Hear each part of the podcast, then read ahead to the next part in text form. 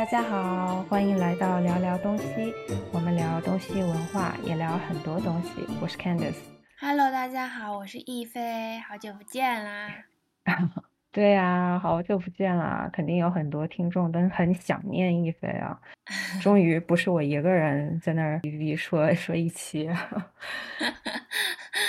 那今天我们要讨论的话题是这个 MBTI。其实我不知道亦菲，你对这个熟悉吗？我不太熟悉，我也是前不久才听我弟弟说起这个东西，我才知道的。嗯，就是现在在他们那个那一代的年轻人里面特别特别火。就不知道怎么突然就火了，所以我觉得非常有意思，就想跟你讨论一下这个问题。嗯嗯，那今天我们的播客呢会分两个部分，那第一个部分是我和一菲是一个普通人，可能对这个 MBTI 没有太多了解，我们就从普通人的角度来聊一聊。那第二个部分我可能会请一个专业的人士，他是学心理学的，然后他的工作也是就是在面试环节、笔试环节，不是经常会有一个心理测试嘛？所以他是做这个心理测试的题目的人，所以我会在第二个部分跟他聊一点更专业的东西。那第一部分我们就随意的聊一聊，没有关系。你不懂不知道也没关系，我也不是特别懂。好的。好，我们小的时候哈，女生啊都喜欢聊星座，对不对？嗯。你们那个时候聊吗？比如说初中、高中的时候。我身边有聊，但是。没有特别多，导致于我到现在也不是很懂。真的吗？你身边的女生都不怎么聊星座吗？不，亲爱的，因为我小的时候不是在部队长大的吗？部队的孩子接触这些东西就比较少，一般都是待在部队大院里面玩一些跟部队相关的吧，可能。所以你了解这些途径就比较少。然后之后呢，离开部队之后，我就开始念初中了，那个时候就忙着升学嘛。升高中，然后高中忙升大学，所以就聊这些比较少。但是我们班也有女生，就是她们有这个兴趣爱好的，会经常在一起讨论。但是我恰巧就不在那个群体里面。好，那我们就不说那个初高中那个时候太小了。那你之后，比如说大学或者是工作之后，会不会有这种场合，有人会问你啊，你是什么星座的啊？就可能你们不是特别熟的朋友，第一次见面或者是。见了几次，然后他问你这样的问题，有有，就经常会被问到，然后说你是什么座，我说啊我是天蝎座，他们说啊天蝎啊，就是这样的语气。为什么？对天蝎是有什么样的？说天蝎报复心很重哎，然后我说嗯是的，我就是这样的人。但是我我觉得天蝎座就是那种会知恩图报，就是如果。你对他好，他就对你特别好；但是你对他不好，那就相反的，他就会对你不好。当然是这样啊，对。对我我自己觉得我是那种很爱憎分明的吧，可能大部分的天蝎也是这样，特别明显。嗯，对。所以你看，我们就已经把自己套进了这十二个星座里面了，就开始说啊，我也是这样爱憎分明，我好像蛮典型天蝎座。所以你你自己觉得，虽然你不是特别了解啊，你觉得星座这个东西科学吗？嗯，我觉得如果只是按你的这个，嗯，生在哪个月哪个月的某一天到某天这个区间来说的话，这个肯定是不够准确的。嗯，但是再不够准确，它也能套准某一部分人，所以就看你自己愿不愿意去相信这个东西了。如果你愿意相信，好像它就会越说越准。我觉得心理作用就是蛮强大的。对。就好像自我暗示，就是看着这个写的是这个，哎，套在自己身上，越看越像，哎，我就是这样的。是的，是的。那我觉得现在这个 MBTI 虽然它是一个心理测试，所以如果你要做的话，你要做一百道题，一百多道题，很长时间，然后你才 能知道你的 MBTI 是什么。所以我做了两次，两次的结果不一样。所以我不知道该怎么说，这个是科更科学呢，还是怎么样？那其实这个东西可以有一个很简单的方法来判断，我现在就可以帮你判断你的 MBTI 是什么。所以我可以简单的告诉你，MBTI 就是分四个方面。那第一个方面，它就是问你的注意力方向，比如说你是外向还是内向，是 extroverted 还是 introverted，所以它就用用首字母代替，所以 extrovert 是 E，introvert 是 I，所以，嗯，所以从你自己来看，你是从别人的互动和行动中取得了动力，还是更喜欢反思自己，然后在自己的感受中取得动力？你是哪一种人？哇，这个好难啊！嗯，我觉得我不是太需要别人跟别人的互动吧。嗯，这个别人要看是谁。就如果是普通，比如说拿工作来说，如果是普通的同事的话，我我其实不是特别需要从他们那儿获得什么的。但是我需要好朋友和家人的，比如说认可啊和支持这种。嗯哼。所以这应该怎么算呢？我觉得哈就不一定科学。我个人觉得那还是外偏外向，就是你需要别人的沟通和肯定，这种动力的来源是别人，那属于外向。嗯嗯嗯。OK OK，那就是 E。嗯，对，所以第一个字母是 E，然后第二个是认知方式，那就是第一个是实感，就是你。更专注于获得这种资讯，然后专注于它的实际应用，这个叫 sensing，所以是 S 开头，是实感。然后另一种是 intuition，就是你关注呃你的直觉，可能就是简单说就是实在一点的人，或者是更直觉性一点的人，更理性还是更感性？我觉得我理性。你觉得我理性吗？我觉得你偏理性，我的感觉哈，你觉得呢？我也是这种感觉，嗯，对。我觉得你不是那种，比如说看个电影很容易哭啊那种，你会比较用逻逻辑去判断、搜集你的信息，所以我我觉得你应该是 sensing，所以是 S，就是 E S，现在是，嗯，好。好，然后第三个就是你的判断方式，那就是如何做决定的。哦，其实刚刚刚那个是如何搜集信息的，就是你用实在的信息还是凭你的感觉？嗯，哦，然后这个是实在的，实在的。嗯，然后如何做决定？那这个地方就是你是理性还是感情？是 thinking 还是 feeling？所以是 T 和 F。完了，这个好难呀。对，就是有时候，所以为什么我做两次不一样？就是有时候你可能会偏一点这个，偏一点那个，你也不是十分确定。对。那如果我又有 thinking 又有 feeling 怎么办呢？但是它有一个 percentage，我觉得应该是 thinking。嗯嗯嗯，我也觉得你更。但是我其实不好说，因为我特别了解你嘛。我觉得你有时候对有一些决定也不是很理智的那种决定，就是突然我决定我要做做这个了，你也没考虑很多，你就做了，会比较冲动。对，但其实我前期也会想很多，只是我想的这个过程可能不是那么的充分或者那么的缜密，但是我也是会。思考很多，嗯嗯嗯嗯，所以你还是 thinking，那就是 T，就是 E S T。现在好，那最后一个就是你如何应对外部世界，所以你是。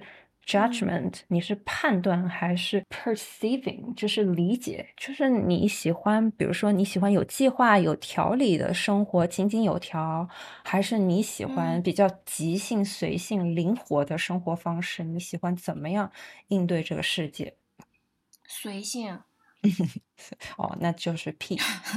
所以你是 E S T P。ESTP，我看一下是啥哈？ESTP 是企业家，企业家，不可能的，这不是我。精力充沛、善于感知的企业家。对，我不是，对不对？对不对？但是企业家的意思不一定就是你是个老板，他的意思我看一下，他具体怎么样说了哦。企业家人格对周围的环境颇有影响，他们带着直接而朴实的幽默，谈笑风生，喜欢成为人群中的焦点。这个我觉得不大对，你喜欢？不不不，不是。但是你真的挺幽默，我觉得你不喜欢成为焦点。我绝不，因为我这个是一个比较快的方式测的，所以它不一定很准。嗯，你要做一百多道题才行。对对。这个东西你刚刚做完，你你的感觉就是不是那么准，对不对？哎，对对对，可能没办法百分之百对应上每一个人。嗯，但是你会觉得这个方式听起来比星座更科学吗？嗯，如果一百多道题的话，我觉得倒是有可能，但是这个结果可能只是你当下嗯的那个结果。就像你说，比如说我在不同的情况下，我可能会对每个题做不同的选择，那可能测出来又不一样。但是你可以把两个结果重叠一下，看看有没有。相似的地方，那可能差不多就是你的性格了。嗯，对，这个你说到一个非常关键的点，就是它是可以变的，它跟星座不一样，就是你哪个月出生，你就是哪个星座，这个是可以变的。它的理论就是说，可能今年你这样，明年你是那样。那如果它是可以变的，你觉得它科学吗？科学，我觉得变化才是科学吗？嗯，那你觉得这个测试？有用吗？对你来说有什么参考价值吗？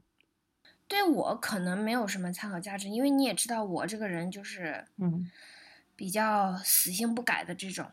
但是呢，我我之前有一次应聘有一个工作的时候，然后他就让我做了好多这种测试性格题，然后我就越做越生气，因为太长了，而且我心里就在想，干嘛你你是要嫌弃我的性格吗？是假如说我是某一种性格，你就觉得我不应该。做这个工作吗？然后后面我就开始乱选。而且你有没有遇到过？我有一次，他还问你的星座是什么，就是那在那上面要写你的星座是什么。我就在想，怎么你是歧视哪个星座吗？如果是这个星座，你就不要是吗？你有没有遇到过？天呐，过分！对我就觉得 这个跟工作有什么关系呢？但是确实有这种就是刻板印象吧。就可能他觉得哪个星座，好吧，会比如说，比如说我的星座处女座，可能大家的印象就是比较细致，但是可能有点死板、不灵活，或者是怎么样？处女座不是爱干净吗？哦，对，处女座有洁癖，可能有些人也不需要那么有洁癖的人。虽然我一点洁癖也没有，房间乱的跟狗窝一样。哦。但你看过来这些，你觉得为什么它会在年轻人中流行起来？为什么现在年轻人可能张口闭口问的就是“哎，你的 MBTI 是什么？”嗯，我猜测啊，就是现在的年轻人是不是迷茫的比较多？他可能也不太清楚自己是什么样的性格。嗯，然后刚好有这么一个机会，他觉得，哎，我来。借助一下这种专业的工具来研究一下，看看我是属于哪种性格的。再一个呢，可能就是现在的年轻人对于求职啊什么的这种也比较迷茫。嗯，那有这么一个工具呢，他说，既然我不知道自己该做什么，那我就来看一下这个专业的测试，告诉我我可以做什么。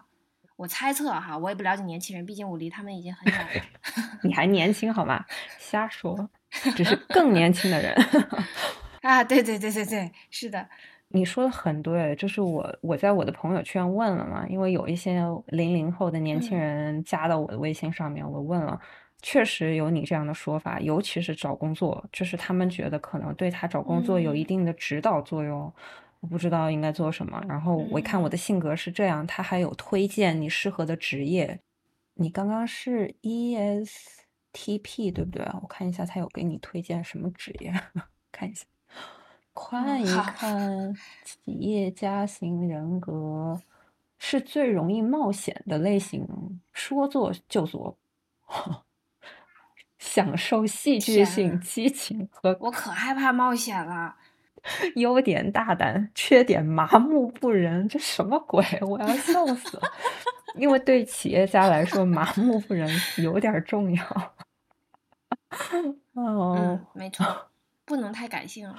职业适合销售、商务谈判、营销，甚至表演都非常适合。什么东西？哎，但是我真的觉得你很适合做商务谈判，哎，你不觉得吗？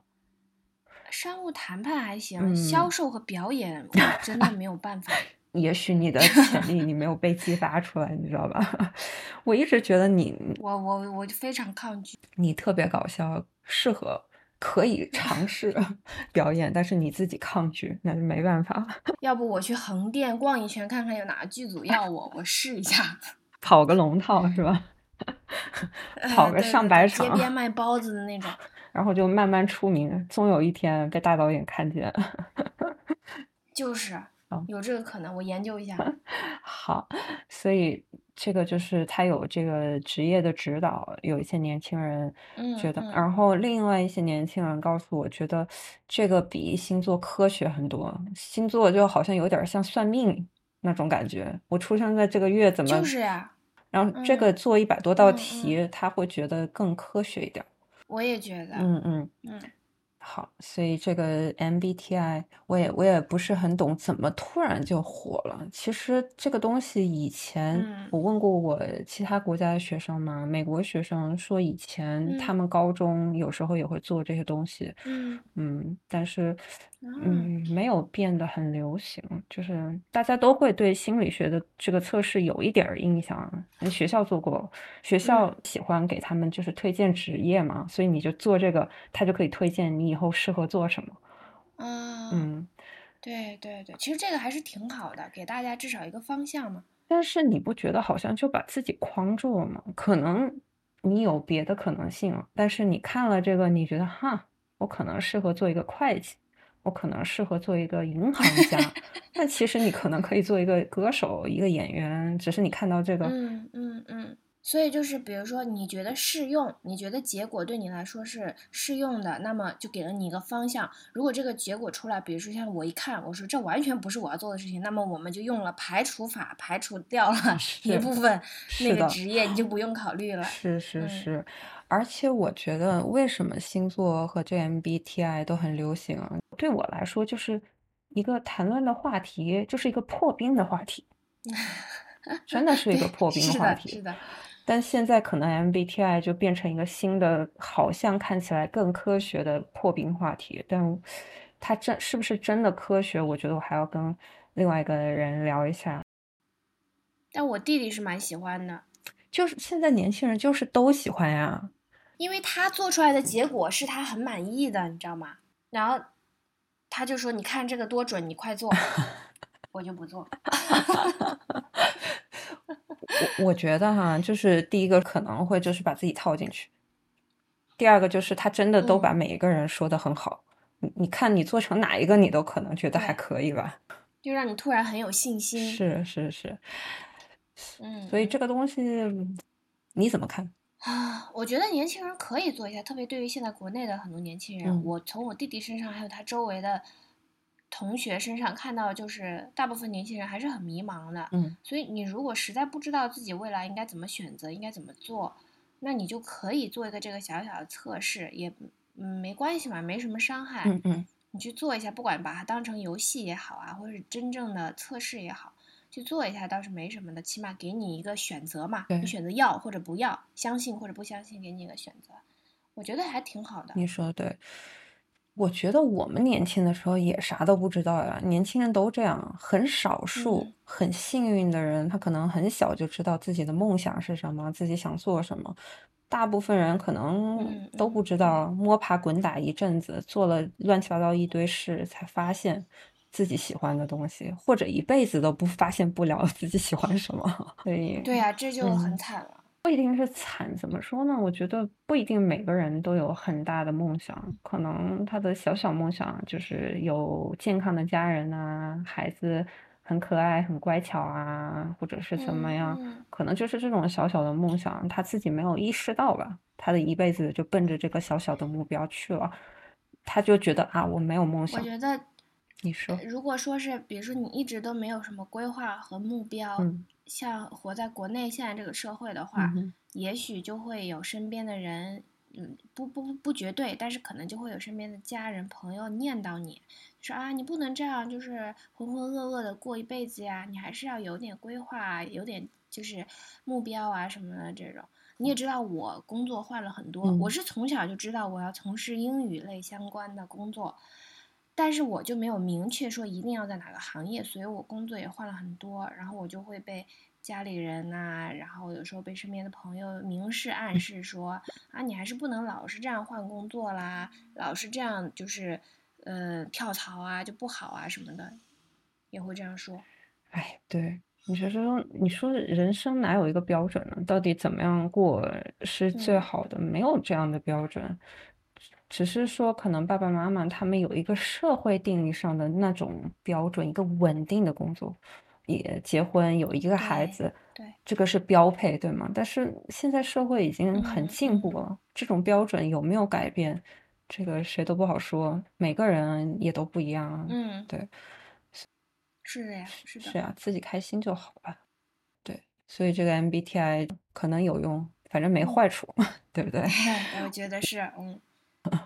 好，谢谢一菲，真的很高兴和一菲，我们有多久没一 起录？播客了，我都不记得了，大半年应该是有，大半年有了，嗯，对，因为我就忙到要猝死了，所以真的是啊，终终于终于现在好一点儿，对，有时间，嗯嗯没错，太好了，好的，太好了，对，太好了，所以希望一菲也。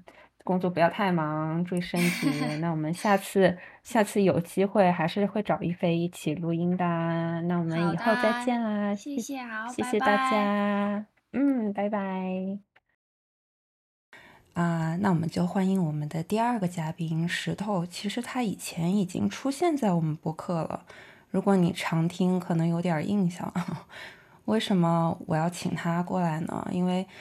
我记得啊，他跟我提过，他以前是学心理学，然后他的工作和心理学也有关系，对不对？我记得，你可以具体给我介绍一下吗？嗯，行，我简单介绍一下，我这边现在工作呢是啊做人力资源的一个咨询顾问，然后主要是做人才测评这一块儿，就是做人才的评价，呃，所以也会给企业来做一些呃面试啊。或者选选人用人的这样一些服务，所以像这种测评工具呢，或者是一些面试方面的一些测评方式呢，是我的本职工作之一。所以正好这次聊 MBTI 也算聊到我本行了。然后我本身也是心理学本科专业毕业，嗯，所以对这还是有一点了解。嗯嗯，对你这个石头是有一点感冒了，对吧？声音好像很有磁性的感觉。但没关系，我觉得都能听得清就可以了，挺好的。你觉得 MBTI 它算是一个科学的测试吗？其实我不是太了解心理学的测试，什么样的算是比较科学？因为我百度搜了一下，这个测试它不是一个心理学家发明的，它是一个一个写写作的人和他妈妈共同发明的，所以你觉得它科学吗？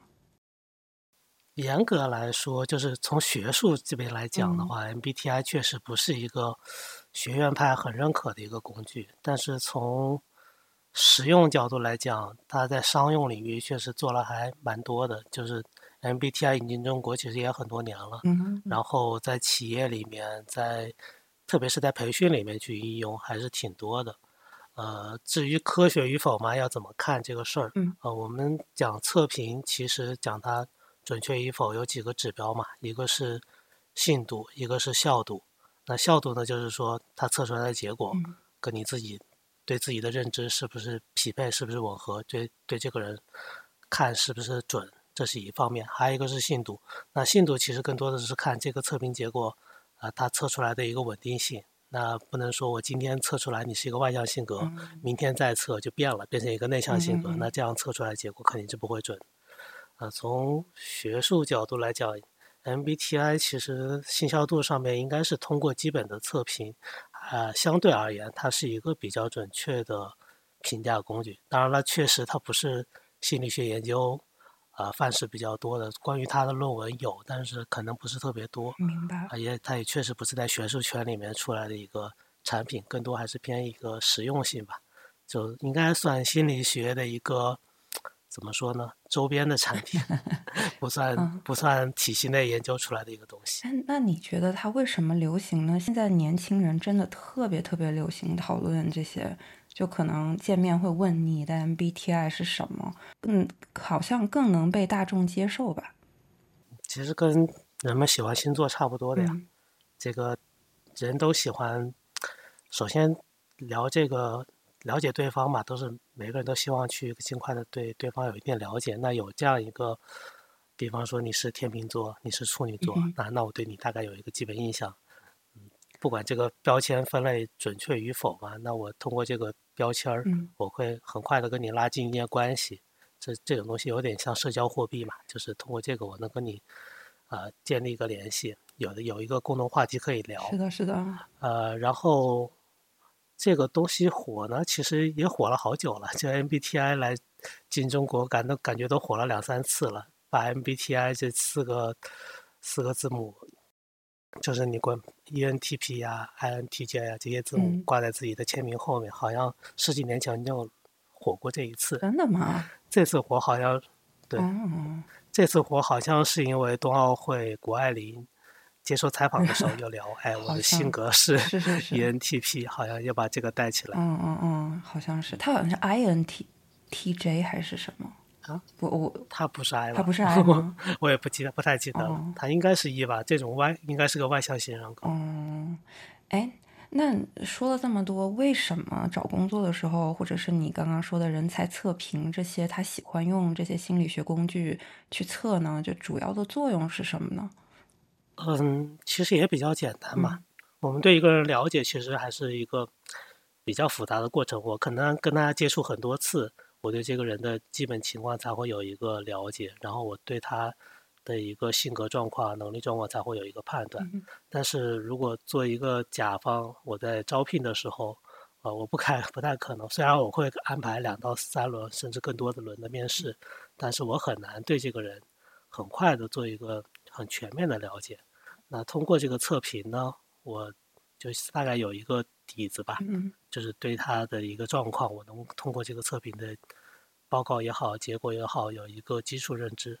那当然了，这个不一定准确啊。我们其实，其实我们真正在用这些心理测评，在招聘里面，在呃，在用，我们都知道这个测评都是你自己做的。那我自己做的时候，会有各种各样的因素影响。那我可能会猜，啊，他到这个岗位到底想要一个什么样的人？我表现的怎样会更好？然后我可能有意识的就会往那个方向去偏。所以。其实虽然有些问卷里面它也会做加一些测谎啊，或者是验证你这种偏好性的题目，但是啊，怎么说呢，都是自成式的为主嘛，就是很难避免。所以标准化人格的这种在线的测评，它其实是不是能准确评估呢？其实是有限的。但是它是对这个人的一个基本状况呢有一个呃比较大概的轮廓描绘，就是你很难说你一个外向的人。把自己伪装成完全很内向，这个其实是很难的。但通过这几个大的点可以看到，然后他在面试里面呢，我可以围绕我所关注的几个点，我可以再做进一步的验证。嗯，其实它就是做一个辅助性的判断工具。嗯，这是一方面。嗯嗯还有一方面呢，可能就是那种大规模的招聘，比方说我一次要招好几百人，或者要面好几百人，那我这个岗位可能要不了那么多。那我可能需要通过一些工具对人做一个初步的筛选，那这可能是 不不得已而为之。虽然说可能会有一定的误杀，就有些人可能不是那样子的，但是没办法，因为我要从效率角度考虑，我可能尽可能的选择更合适的人。嗯嗯嗯，解释的非常清楚。就是我先也有这样的疑问，就可能公司想要招这样的人，我就故意这么答，然后就不会把我选上了嘛？就可能，但是。嗯，其实还是要对自己更诚实吧。嗯，呃，因为这个东西，毕竟你就是你自己，你伪装过来了，然后你到工作中去，然后再发现，呃，这种工作跟你自己真正想做的或者真正适应去做的还是有偏差的，那其实更得不偿失。说白了，人力资源他想选人，或者是他想看一个人，他其实也是有一些。考虑的吧，其实我们在看的话，性格只是一个很小的因素。呃，不管做销售也好，我们说外向的人可能更适合做销售，但也没说内向的人就做不了销售。没错，而且性格更多只是在浅层次的一些东西，它很多很多我们的实际工作中的行为表现呢，还会受外界环境啊，受自己的个人的努力影响。而且还有一点吧，就是 MBTI 它这个东西。啊，虽然说它测的是性格，就是虽然说我们都想说他这个性格呢，相对来说是比较稳定的、比较深层次的，可能在冰山以下对你会有很大的影响，但实际上其实。通过我们这种纸笔的量表，或者做在线测评这种量表能测出来的，其实还是你对问问题的一个偏好性。然后这个偏好性呢，更多反映你在当前这个阶段的一个反应。嗯，就是它只能反映出来你在这一段时间你对这个问题的一个看法。嗯，那这个看法其实随着你的阅历的增长，随着你的能力的提升，其实都会变化的。或者，其实说一个人的性格，其实某种意义上来说，他是跟他自己的工作、跟他自己的环境会互相磨练，然后互相磨出来的。它并不是一个呃固定不动的一个东西，所以也不存在就是说你做出来这样一个结果，就说明你完全不可能做这个工作。其实也没必要做这个判断。是是是，哎，那我除了我之外啊，我也认识别的人有这个疑问，就是他做这个 MBTI 的测试。就很短的时间内做两次，结果都不一样，那是说明什么问题呢？很短的时间，可能我今天做和明天做，我做的结果不一样。首先你要看你做的是哪一个版本的 MBTI。就我们现在可以看到 MBTI 这个测评，在网上有很多，有有题目很短的，大概二三十道的，也有很长的，九十多道的。呃，一般来说，二十多道或者就是那种很短的测评呢，更多来说都是一些偏娱乐性质的，对你做一个简单的了解。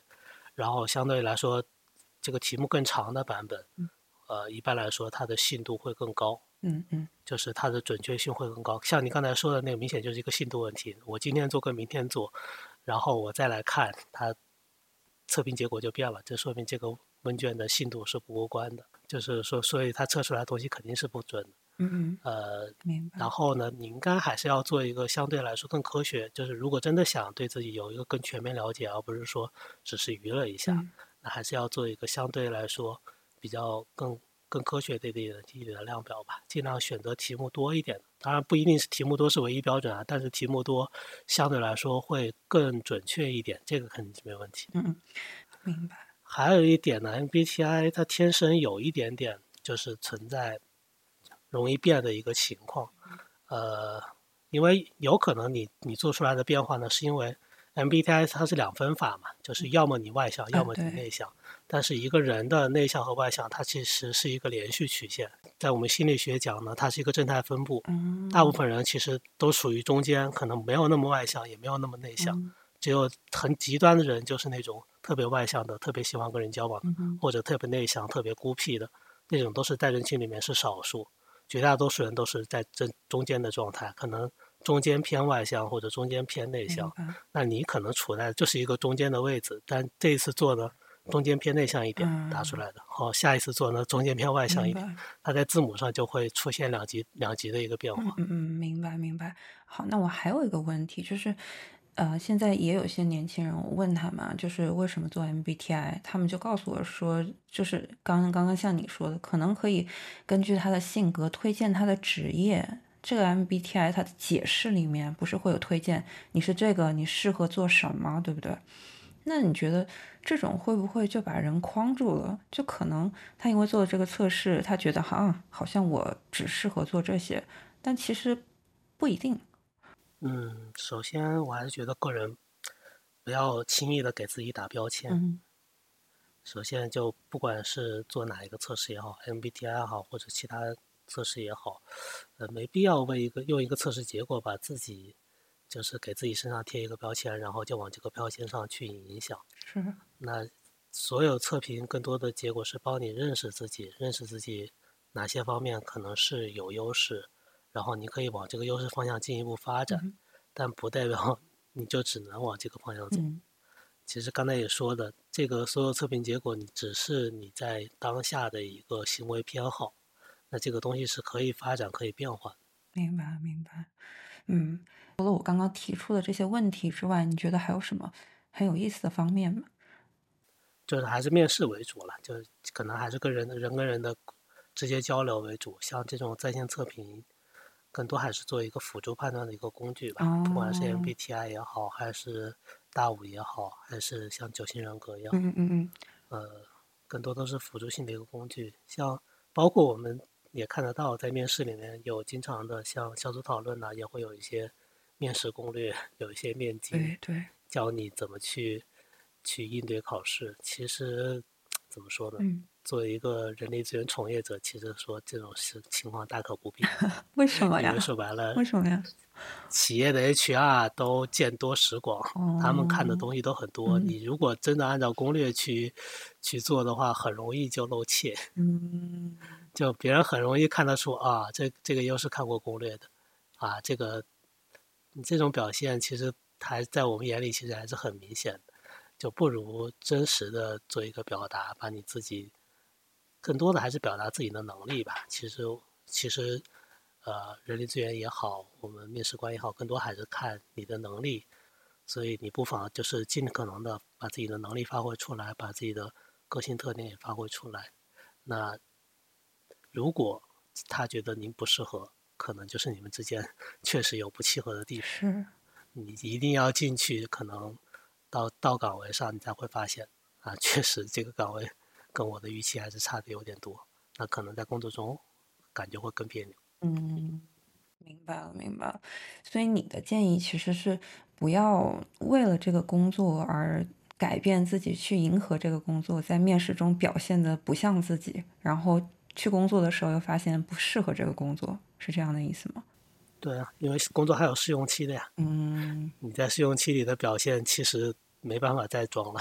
嗯，你不，你可能装这一两次，但不可能你装一两三个月。嗯，是是，明白明白。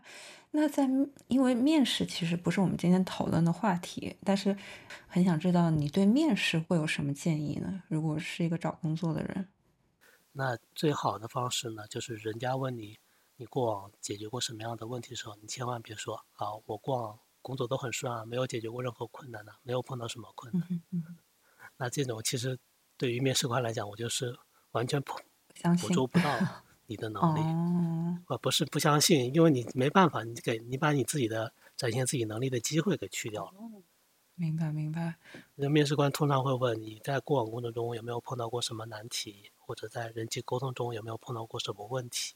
那真的碰到有的人就说啊，我原来工作都很顺，没碰到过什么问题。那碰到。碰到这种人，那我只能说，那你原来可能都没有解决难题的经历。那我这个工作如果有一定挑战的话，那我觉得可能不一定很适合你，就可能会存在这样一个情况。我明白，但是作为一个去找工作的人啊，我从他们的角度来想，就是很很害怕说了一个东西，说了一个问题，然后人力资源觉得这是一个很大的问题，所以我就宁可不说。我不说的话，那就没有问题了。这样的想法。所以，对自己、对自己过往的一些职历也好，或对自己的过往的经历也好，其实可以有所准备的，可以能够回顾的更完整一点。然后，你把你在这个工作中你所取得的一些成绩，你的能力是怎么发挥的？比方说，在跟人沟通里面，跟跟别人产生矛盾的时候，你怎么去跟他人采取一种有效的方式，缓和跟他的关系，然后怎么去把这个事跟他沟通沟通到位？嗯嗯嗯。那你把这个事儿跟他说清楚了，那我人力资源他也能够清晰的感觉到，啊，你这个方面确实是具有能力，这种事儿你可以提前做一些准备，这个没问题。明白。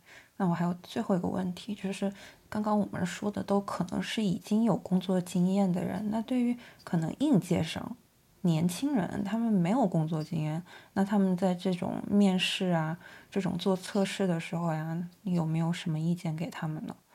呃，应届生其实也会有一些其他的经历吧，就比方说，呃，学习里面，或者是做组织活动里面，跟他人的一些交往里面，都会有一些类似的经历。他也不光光只是说工作场合的经历。嗯哼，明白。就是你在不管是在跟呃同学打交道啊，还是说在一些社会实践里面啊，你总会有一些经历。人不可能是没有完全没有经历的。嗯。明白，明白。那你的意思就是说，可能应届生他们也要准备一个他的困难，就是显示他能力的一个经历。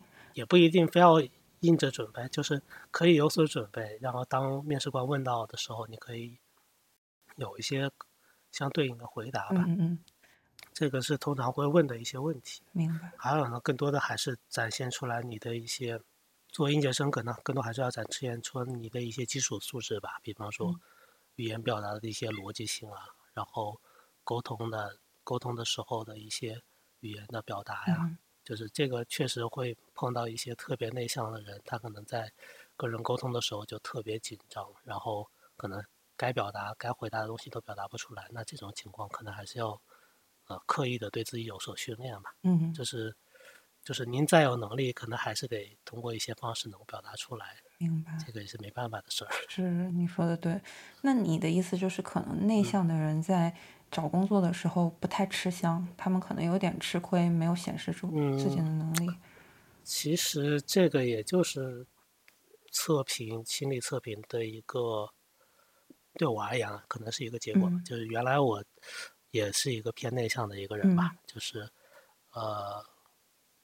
后面也是看到一本书上，其实写原来可能觉得这个社会上可能内向的人、外向人各占一半儿，然后内向，呃，就可能是一个问题。